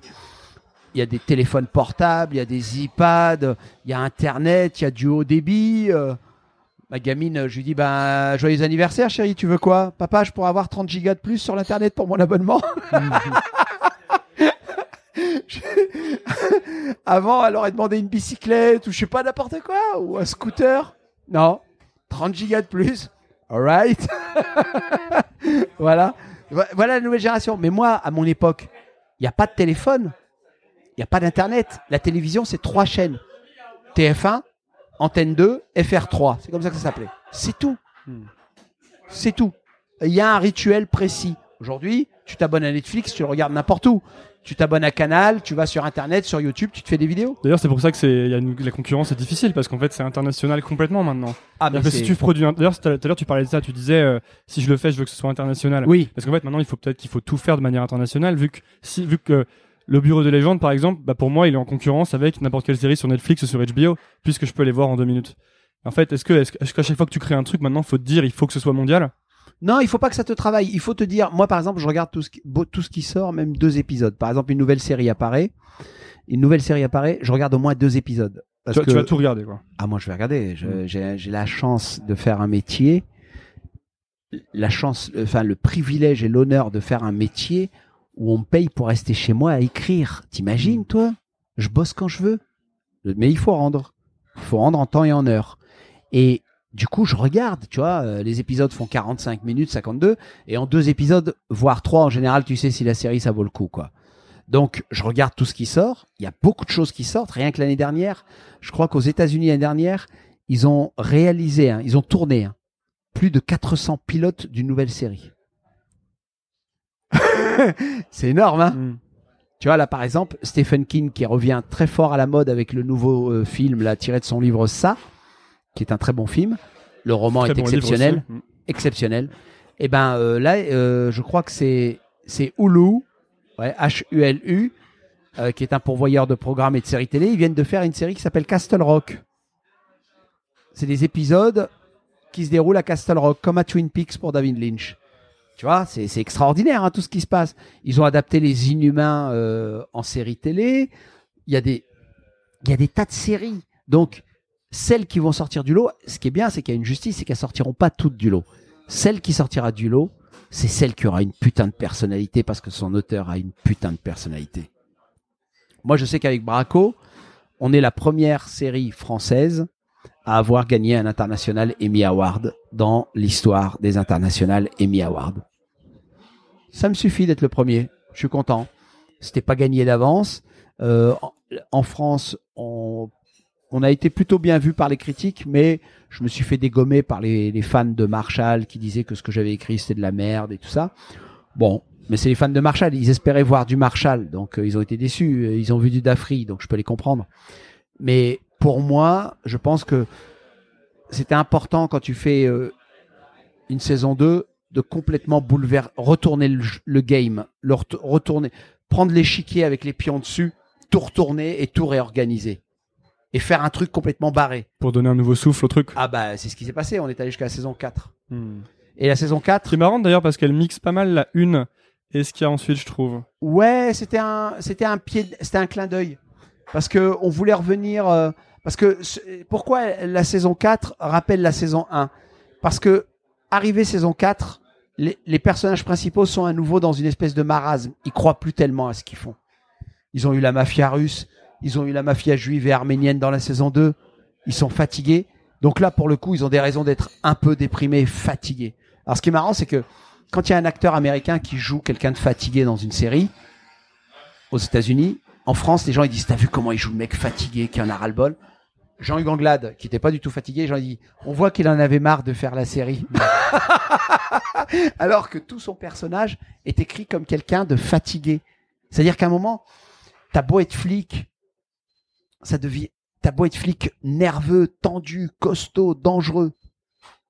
En face de toi, t'as une nouvelle génération qui arrive et qui est encore plus pourrie et dangereuse que la précédente. Et d'année en année, tu vas pas en rajeunissant. Donc tu t'épuises et tu dis à quoi bon. Et c'est pour ça qu'à la fin, le personnage, pff, il lâche un peu l'affaire. Voilà. Mais je me suis régalé. En plus, on a fait la dernière saison, on a fait un carton. Quand je suis arrivé, la série a été vendue dans quoi? Dans 47 pays. Après l'international Emmy Award, on est monté à 113. voilà. Il y a un truc que j'ai remarqué que tu fais, je sais pas si c'est- forcément volontaire, mais je sais pas si je l'ai bien compris. C'est que j'ai l'impression que tu touches pas aux personnages de Braco. Tu les bou- ils, ils changent pas vraiment en fait ces personnages, je trouve. Mais pour normal. Et ouais, parce que tu dis que tu changes pas comme tu changerais pas Astérix et Obélix. Voilà. Et, et en fait, par contre, ce que j'ai remarqué, alors dis-moi si je me trompe pas, c'est que t'introduis des nouveaux personnages qui eux font changer du coup les personnages. Qu'il y a Nathan dans la 4 qui est le frère de Kaplan. Et en fait, moi, quand je commence la saison 4 de Braco, que j'ai vu pour préparer ça, parce que je l'avais pas encore vu, la 4, je vois, je vois Kaplan, je vois Roxane, je vois tous ces personnages, je me dis, m'ont- je les aime un peu moins qu'avant. Ils commencent à me fatiguer. Et ah, boum! Il y a euh, le frère de Kaplan qui arrive, etc. Et du coup, ils donnent une nouvelle jeunesse, une nouvelle profondeur aux personnages. Et en fait, c'est ça, ils sont là pour faire briller les, Oui, parce que qu'est-ce que euh, quand Alain Chabat fait la suite d'Astérix, Alain Chabat, il s'est retrouvé. Il faut savoir qu'il y a les héritiers de la famille Goscinny. Et Alain Chabat s'est retrouvé face aux héritiers et il s'est retrouvé face à des archétypes. Astérix et Obélix, c'est quand même des archétypes. Qu'est-ce que tu vas faire avec Obélix? Tu vas en faire un LGBT tu, vas en faire euh, Non, mais comment tu veux transformer Astérix Euh, Obélix? Obélix, c'est Obélix. C'est le bon gros qui se trimballe avec un menhir et qui a son petit chien-chien avec lui. Astérix, c'est le mec rigolo qui arrête pas d'engueuler euh, Obélix, qui est un peu bourru de caractère. Qu'est-ce que tu vas toucher à ces personnages-là? Et la grande idée de Chabat, c'est pour ça que les gens adorent le second Astérix, c'est tous les personnages périphériques. Et d'ailleurs, on a dit à l'époque, on a reproché à Chabat, il a fait venir Jamel Debbouze, qui est parfait dans son personnage là de d'architecte euh, égyptien. Il a fait venir Monica Bellucci. euh, il a fait venir des tas d'acteurs qui étaient dans, qui faisaient des personnages périphériques.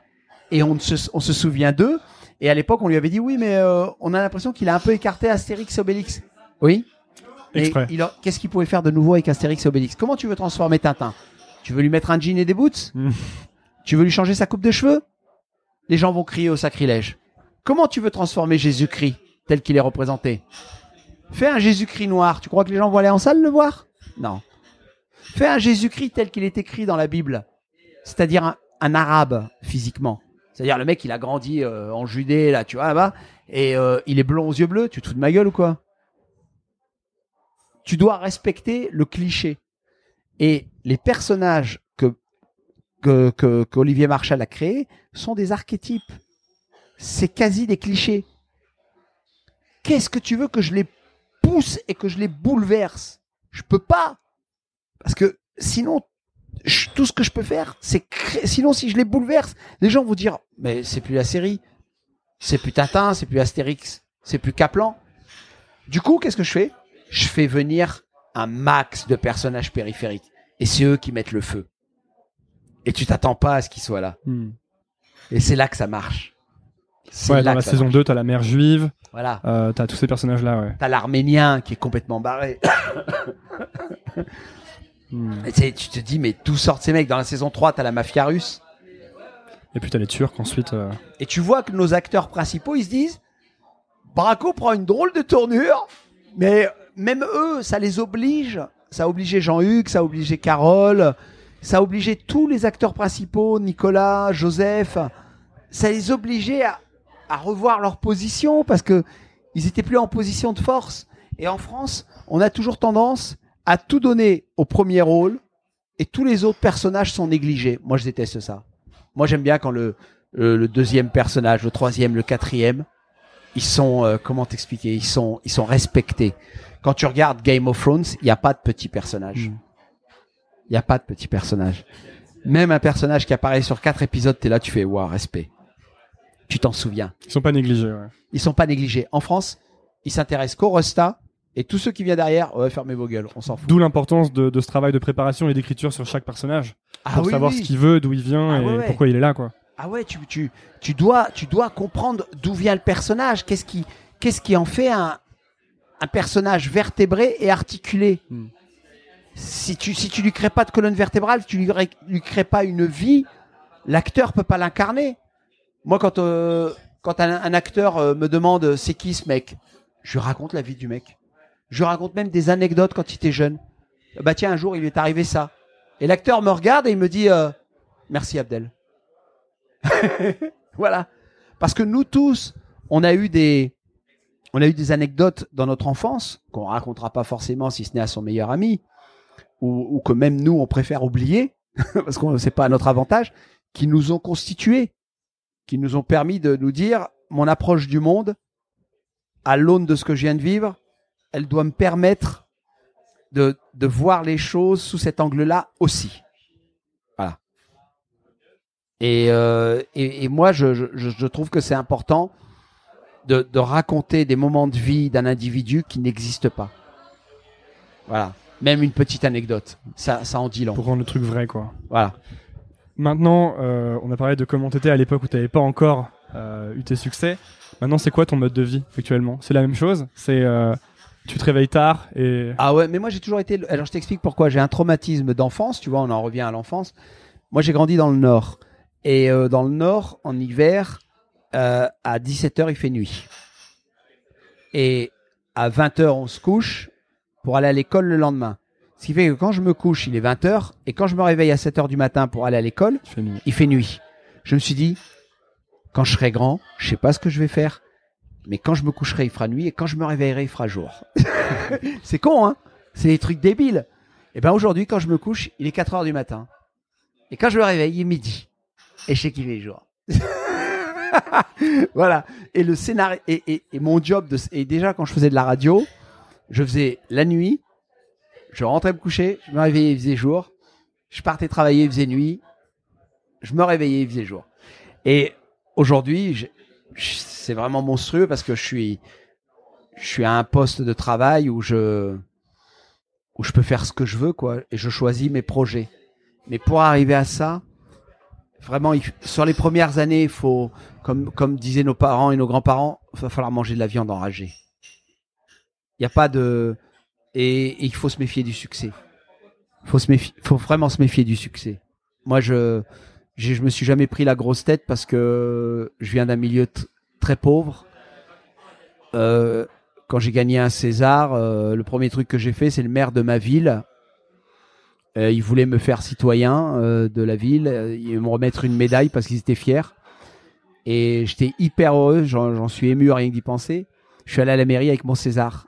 Et les gens ont tous fait des selfies avec le César. c'était vachement émouvant. Ils étaient là. Alors au début, ils n'osaient pas le toucher. Je leur ai dit attention, hein, c'est pas 2001 Odyssée de l'espace, hein, c'est pas le monolithe et vous n'êtes pas des singes. Alors, vous pouvez... parce qu'il tournait autour, il était posé sur la table et ils osaient pas. J'ai fait gaffe, c'est lourd, mais prenez-le, hein, parce que s'il tombe, c'est pas le César hein, qui va morfler, c'est le parquet. ils m'ont dit ok, faites gaffe au parquet. Et euh, ils ont pris et puis ils ont fait des selfies. Les gens, j'ai vu des gens émus de toucher un César pour la première fois de la vie. C'est des gens simples. Ils travaillent dans une mairie. euh, ils ont des petits boulots. Et puis après, je suis allé dans le bistrot où j'ai mes habitudes à Lille. Et puis ils m'ont dit alors, on t'a vu, t'as eu un César? Et Je, ouais, je sais, je sais. Et je dis, il est dans mon sac. Ouais, putain, file-le Et en fait, il a fait tout le tour du bistrot. euh, chacun a fait son selfie. Les gens étaient hyper fiers. euh, voilà. Et tu te dis, voilà, moi je travaille pour le peuple. Tu t'habitues pas au succès? Non, non, non, il faut. Mais ben non, parce que c'est c'est c'est fragile ces trucs-là. C'est fragile. C'est c'est c'est comme euh, d'être le plus beau mec du quartier, puis un beau jour il y a une voiture qui te renverse et puis euh, quand tu vas pisser, tu vas chier, ça va être dans une poche et puis il y a peu qu'une meuf qui te regarde parce que t'es dans une chaise roulante. Hmm. puis quand t'étais beau et que tu marchais, que t'étais grand, que t'étais beau, que t'enlevais pas ton chapeau, tu saluais personne. Ben là, il y a plus personne qui te regarde. et ouais. Et il faut jamais oublier d'où on vient. Faut jamais oublier d'où on vient. Il faut se tenir. Faut, faut se dire que tout ça c'est super fragile le succès, qu'on peut apprendre beaucoup de ses échecs, qu'on gagne pas à tous les coups, mais que si on travaille énormément, on a plus de chances de tutoyer le succès que de le vous voyer. Et, et moi, je, il faut être sincère, faut être sincère. Faut pas faire les trucs pour la thune. Faut pas. Moi, je gagne de l'argent, bien sûr, mais quand on m'amène un projet, par exemple, là, j'ai accepté une série pour Arte, il y a pas d'argent, mais l'histoire est tellement belle, ça aurait été indigne de moi de pas la faire. Mais je gagne rien. Au contraire, euh, le temps que je passe dessus, c'est du temps que je fais pas sur une série qui pourrait me rapporter de l'argent. Le producteur, c'est un petit producteur. La chaîne, c'est Arte. Mais je suis super fier parce que l'histoire, elle va être belle et elle va, elle va se tourner l'année prochaine et elle va être diffusée. Et Arte, ils sont super heureux. Et ils m'ont laissé une super liberté. Et je me dis, euh, waouh, voilà. Tu vois, faut pas. Si ta motivation, c'est la thune, euh, vends de la drogue, va en Colombie, tue des gens, ou va euh, en Afghanistan, fais du trafic de drogue. Là, tu vas ramener du pognon. Hein. Bon, tu vas pas vivre vieux. Et du pognon, tu vas en faire. Mais non, Et tu ferais quoi toi si tout, tout s'arrêtait dans ta carrière de scénariste là bah, j'écrirai des bouquins. C'est un truc que tu aimerais faire plus tard, peut-être? Ouais, mais moi, j'ai pas, je suis pas attaché au matériel. C'est-à-dire que pour moi, le l'argent, euh, moi, j'ai une gamine, je pense à l'avenir de ma gamine. On est allé voir avec ma fille, on est allé voir ça. Le film d'horreur euh, Et en inspiré fait, du bouquin de le Stephen film, King. euh, le film joue sur les peurs des enfants. Ouais. Et ma fille m'a demandé, elle a été très émue. Ma fille m'a demandé, euh, papa, c'est quoi ta peur la plus profonde? Et je lui ai répondu, c'est que tu meurs avant moi. Et elle s'attendait pas à ça. Elle me fait, ah? Et sa mère qui était pas loin, elle a dit, bah euh, oui, chérie. Bah oui.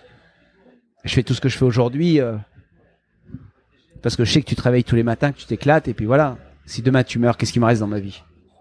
Faire des films? Je continuerai peut-être. Peut-être que je me tuerai, j'en sais rien. Tu sais pas comment ton cerveau va réagir. Voilà.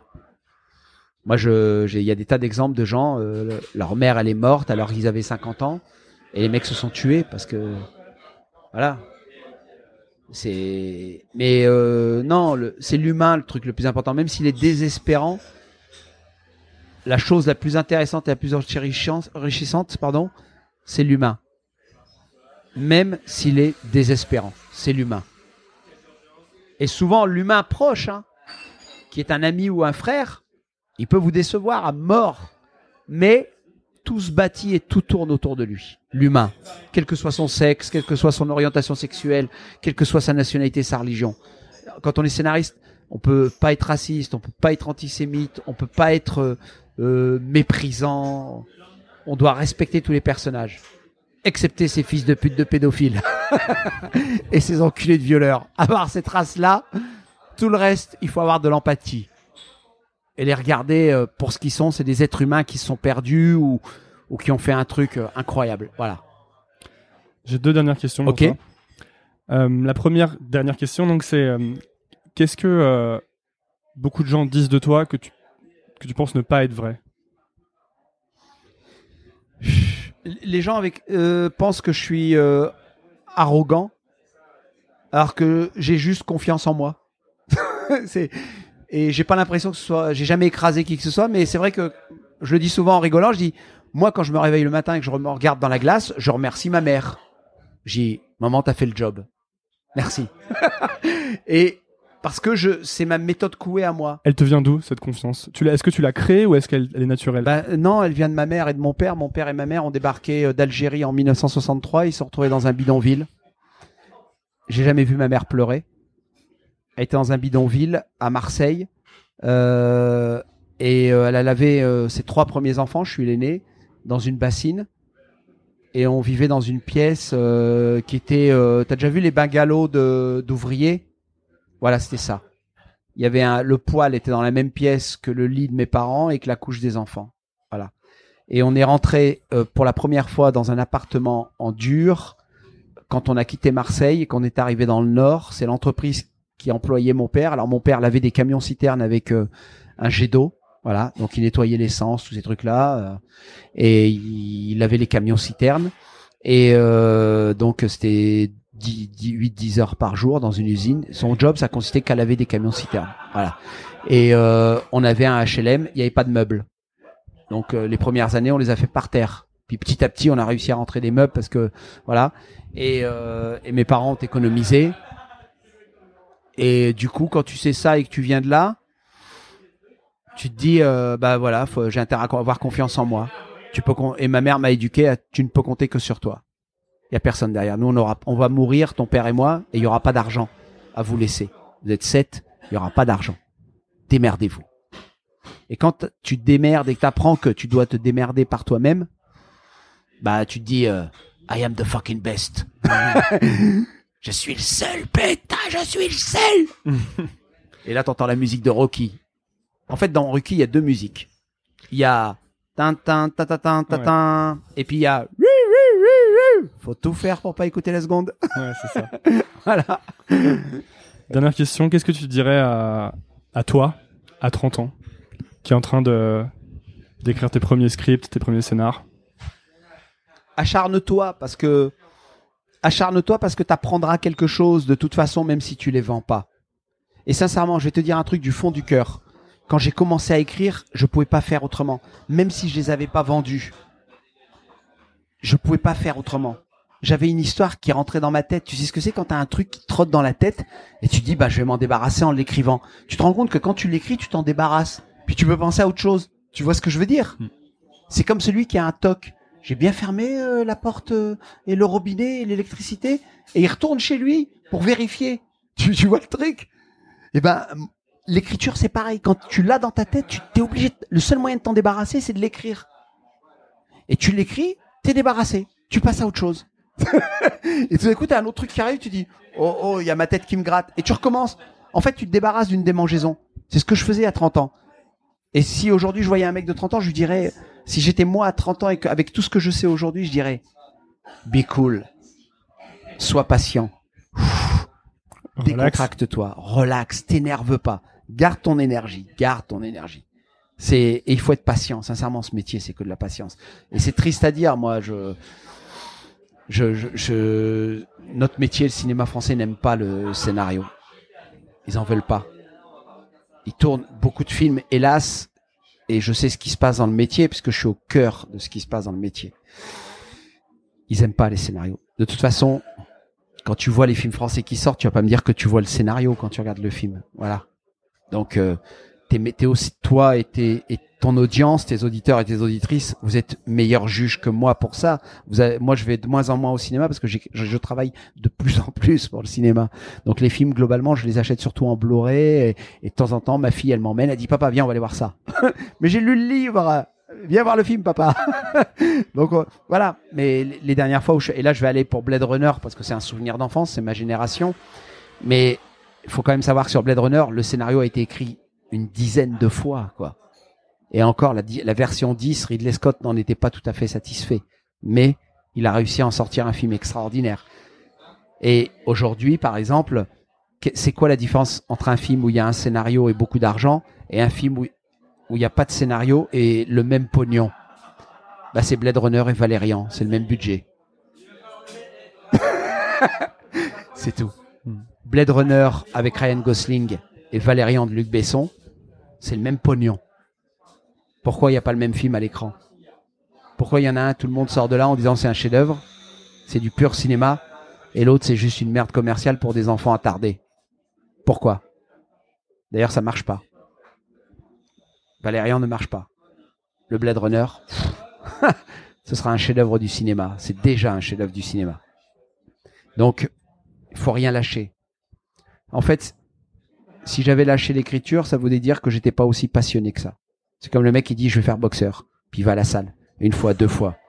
Il prend deux stars dans la gueule et puis il dit bon là j'arrête. Donc c'est pas son truc. Son corps et sa tête lui disent c'est pas ton truc et son cœur aussi.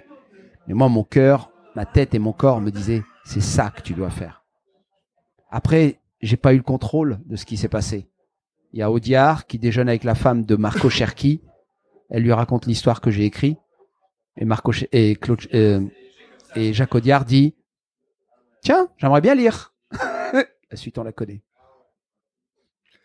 Ben, merci beaucoup, euh, Abdelraouf Dafri, d'être passé sur Nouvelle École. Bah, merci de vous être intéressé à mon taf. bah non, non, il n'y a pas de quoi. Est-ce que tu, euh, si, si les gens s'intéressent à ce que tu fais, on, on les envoie quelque part ou s'ils veulent te suivre ou Bah, c'est-à-dire que je parle très peu parce que c'est Hmm. mon côté euh, superstitieux.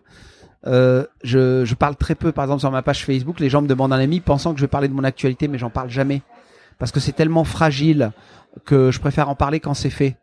Voilà, moi je j'aime pas dire euh, je suis en train de faire ci, je suis en train de faire ça. Je je- j'aime pas faire des effets d'annonce.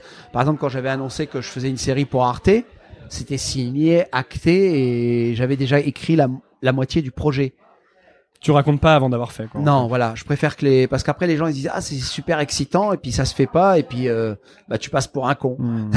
Donc j'en parle pas. Donc euh, mais, mais quand quand c'est fait j'en parle. Mais en général je suis accessible. Hein, là tu m'as écrit, je te connaissais pas et puis euh, on se retrouve à se parler. Les, les gens m'écrivent, vous me demandent un avis. Par exemple il y a une nana pas long- il y a pas longtemps qui me dit je voudrais faire scénariste. Qu'est-ce que vous me conseillez? Bah je lui ai conseillé des ouvrages majeurs.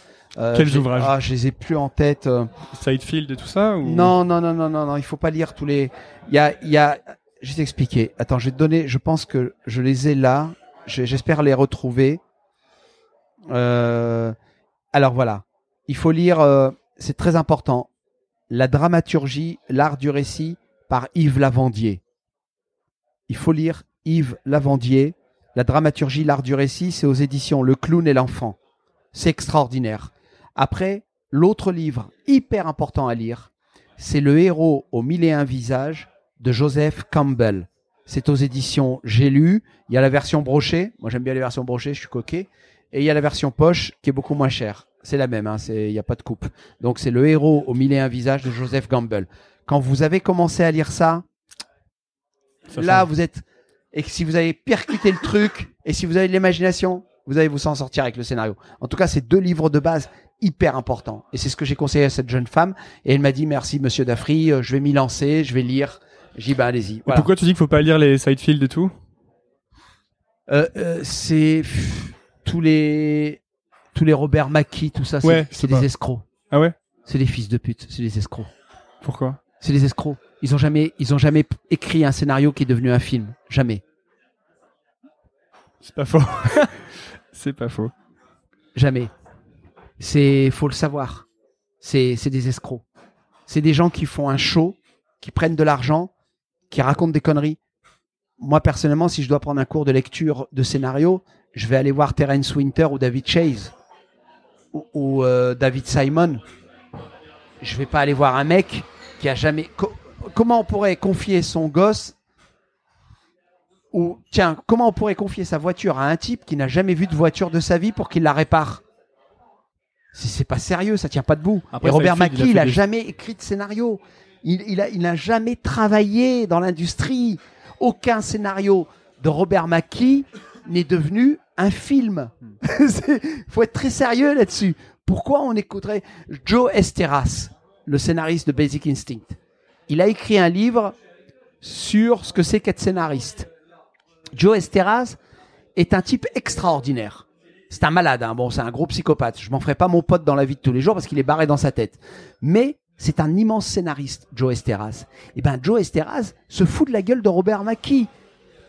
Il y a un livre sur le scénario qui a été écrit, c'est le seul d'ailleurs qui a été traduit en français, de Joe Esteras, le mec qui a écrit Basic Instinct. Ça, je le recommande. Ok. Et Joe Esteras raconte ce que c'est qu'être scénariste. Et là, vous allez vous marrer. Et à un moment, il parle de Robert Mackie. Et ce qu'il dit sur Robert Mackie, c'est dévastateur. Eh ben merci beaucoup. Merci Bah, d'être merci. passé. Merci d'avoir écouté. Si vous êtes encore là, déjà, bravo. Ensuite, c'est peut-être que l'épisode vous a plu. Si c'est le cas, je vous invite à laisser un avis sur iTunes ou Apple Podcast. C'est ce qui m'aide le plus à gagner en visibilité.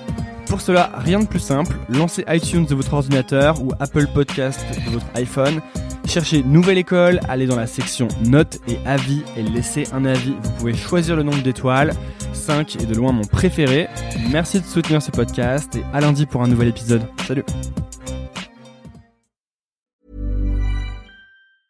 Mom deserves the best, and there's no better place to shop for Mother's Day than Whole Foods Market. They're your destination for unbeatable savings, from premium gifts to show-stopping flowers and irresistible desserts. Start by saving 33% with Prime on all body care and candles. Then get a 15-stem bunch of tulips for just $9.99 each with Prime. Round out Mom's menu with festive rosé, irresistible berry chantilly cake, and more special treats. Come celebrate Mother's Day at Whole Foods Market. Here's a cool fact a crocodile can't stick out its tongue. Another cool fact you can get short term health insurance for a month or just under a year in some states. United Healthcare short term insurance plans are designed for people who are between jobs, coming off their parents' plan, or turning a side hustle into a full time gig. Underwritten by Golden Rule Insurance Company, they offer flexible, budget friendly coverage with access to a nationwide network of doctors and hospitals. Get more cool facts about United Healthcare short term plans at uh1.com. Imagine the softest sheets you've ever felt. Now imagine them getting even softer over time. That's what you'll feel with Bowl and Branch's organic cotton sheets. In a recent customer survey, 96% replied that Bowl and Branch sheets get softer with every wash. Start getting your best night's sleep in these sheets that get softer and softer for years to come. Try their sheets with a 30-night guarantee. Plus, get 15% off your first order at bowlandbranch.com. Code BUTTERY. Exclusions apply. See site for details.